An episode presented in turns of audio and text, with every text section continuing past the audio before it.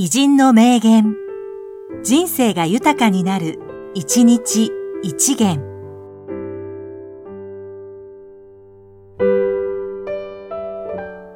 1月8日、横沢武史、テレビプロデューサー。発想のもとになっているのは少数派ですよ。絶対多数派につかない。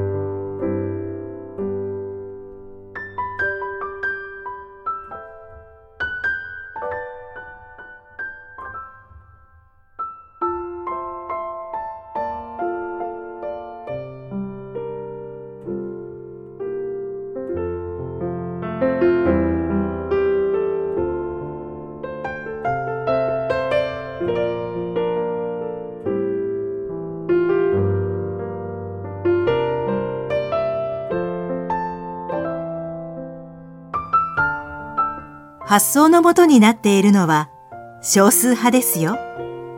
絶対多数派につかない。